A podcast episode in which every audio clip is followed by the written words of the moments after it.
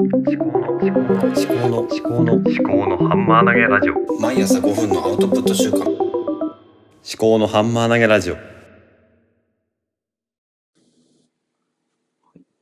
秋彦です。8時12分。えー今日、令和3年のうん12月9日木曜日ですね。はい。で、今日は、あの、 Voicy を、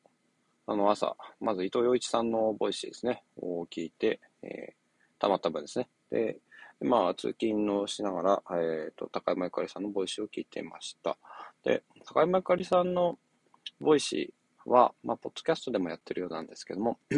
私が、まあ、日替わりでやろうとしてたことに結構近い、えー今日は何々会ですとかってね、まあ、水曜日は高山図書室とか、あとは息抜き会があったりとか、えー質問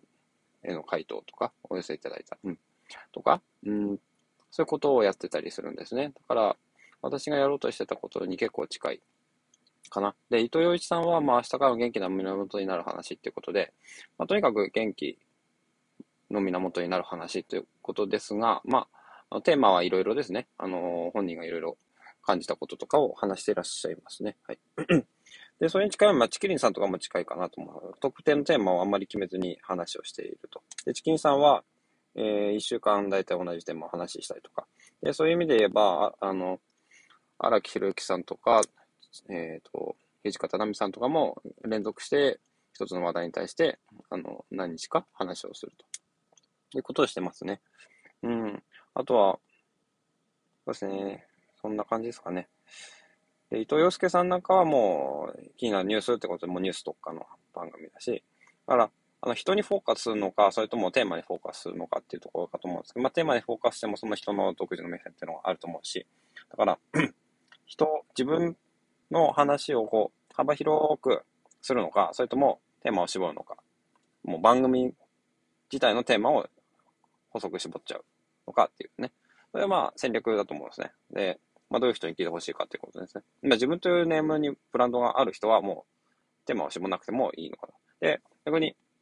まあテーマをもう絞って一点突破するっていう形が伊藤洋介さんとかだと思うんですけどね。結城さんとかもそんな感じですかね。テーマを絞って一点突破っていう感じですかね。で、高山ゆかりさんなんか結構その間かなと思うんですけど、うん。まあ話し方の話っていう大きな、割と大きな枠組みであって、でも話し方の話以外の話もするっていうことですね。では、私はどうするかなって今日の朝話したんですけども、合唱のコンクールになぞらえて課題曲と自由曲っていうのをかつ考えようかなと思うんですよね。で、課題曲っていうのは、まあ、もう、これを話すっていうね。で、課題曲にも多分、まあ、自由曲にも、まあ、2種類あって、で、あの、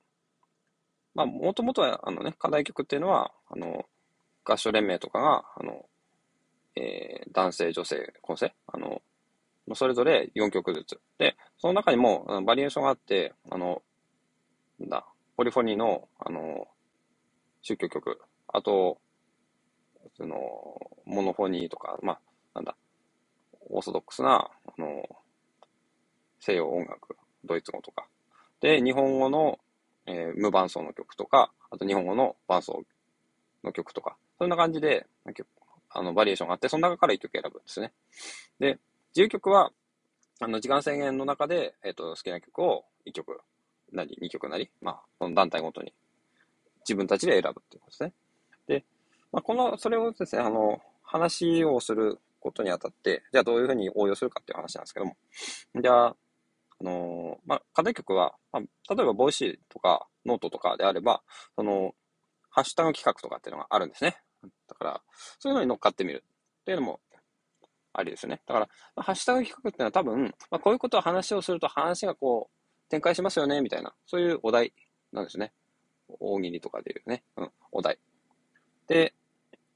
それに、まあ私は Voicy パーソナリティではないけども、 Voicy パーソナリティになったつもりで、それに乗っけて話をするっていうのも一つありかな。あ Voicy のハッシュタグ企画に乗っかってみる。まあ、ノートのハッシュタグ企画に乗っかってみる。で、それを後でノートに書いてみるとかっていうのもありかな。で、あとは、えっ、と、まあ自分でお題を設定する。まあ、まあやってたことですね。何曜日は何を話すとかっていうことですね。まあ、4象限あると思うんですけど。で、自由曲の方はどうするかというと、まあ、結局自分から出てくる自然で出てくるものと、あとは、できればですね、まあ、なんだ、外からのその時出てきたフィードバック。それに対して、だから、 Voicy のパーソナリティであれば、あの、コメント返しっていうのが多分自由曲みたいなもんだと思うんですね。自由曲で他人から得られたものみたいな。それに対して返していくっていうのが、その自由曲みたいなものかなと思います。では、仕事に行ってきます。頑張りましょう。ではまた、夕方。はい。お疲れ様でした。えー、19時54分です。えーすぐに帰りますので、えっ、と、少しだけ。と、今日の朝話した、あの、音声配信のテーマを課題曲、自由曲方式で、あと、外発的、内発的の4証言に分けて、えっ、と、ちょっと図解したので、それを、あの、アップして、えー音声配信をアップして、えー今日の配信閉じたいと思います。では、また、失礼します。